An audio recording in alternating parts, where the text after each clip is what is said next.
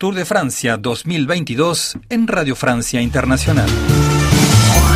El canadiense Hugo Hull salió del anonimato para firmar la victoria más importante de su carrera deportiva tras ganar la decimosexta etapa del Tour de Francia con final en la localidad de Foix. Un logro muy reconocido después de haberse escapado de un grupo de fugados que llevó el ritmo de carrera durante prácticamente toda la jornada. Fue en la última subida del día en el muro de Pequea donde el veterano canadiense se descolgaba de los fugados para llegar en solitario a meta. Entre tanto, en el grupo de favoritos que andaba descolgado a casi seis minutos de la cabeza de carrera, ofrecía un buen espectáculo en el que Pogachar intentaba sin éxito arañar segundos al líder Vingerar y donde el colombiano Nairo Quintana salía muy beneficiado tras llegar antes que el francés Bardet y el británico Yates a la meta de Foix, con lo que el ciclista colombiano adelantaba hasta la cuarta plaza de la clasificación general, divisando el podio a tan solo un minuto y medio de tiempo con respecto al británico Geraint Thomas. Bueno, he estado muy bien, la verdad, he estado durante este Tour de Francia muy regular.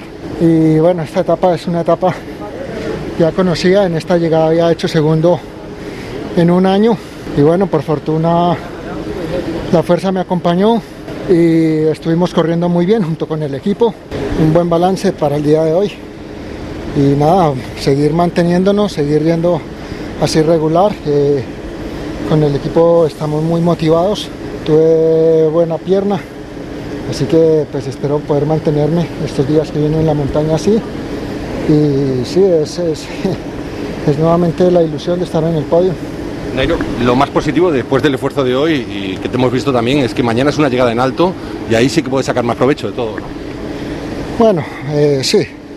Vamos, vamos a ver cómo se mueve la carrera. Hemos visto ataques, movimientos hoy y esperamos pues que, que Dios nos dé sabiduría para tomar la mejor elección y poder sacar el mejor provecho. Tras el primer contacto pirenaico, los ciclistas se enfrentan este miércoles a una etapa durísima de 130 kilómetros entre Saint-Gaudens y Périgueux. Será el momento idóneo para ver otra batalla entre Pogachar y Vingegaard en la lucha por el liderato, un recorrido exigente para los líderes que se verán obligados a defender con uñas y dientes sus puestos de privilegio, como el colombiano Nairo Quintana, que tendrá mucho que decir para saltar el podio provisional. Desde la localidad de Foix, en plenas faldas pirenaicas, informó para RFI Carlos Pizarro, Tour de Francia 2022.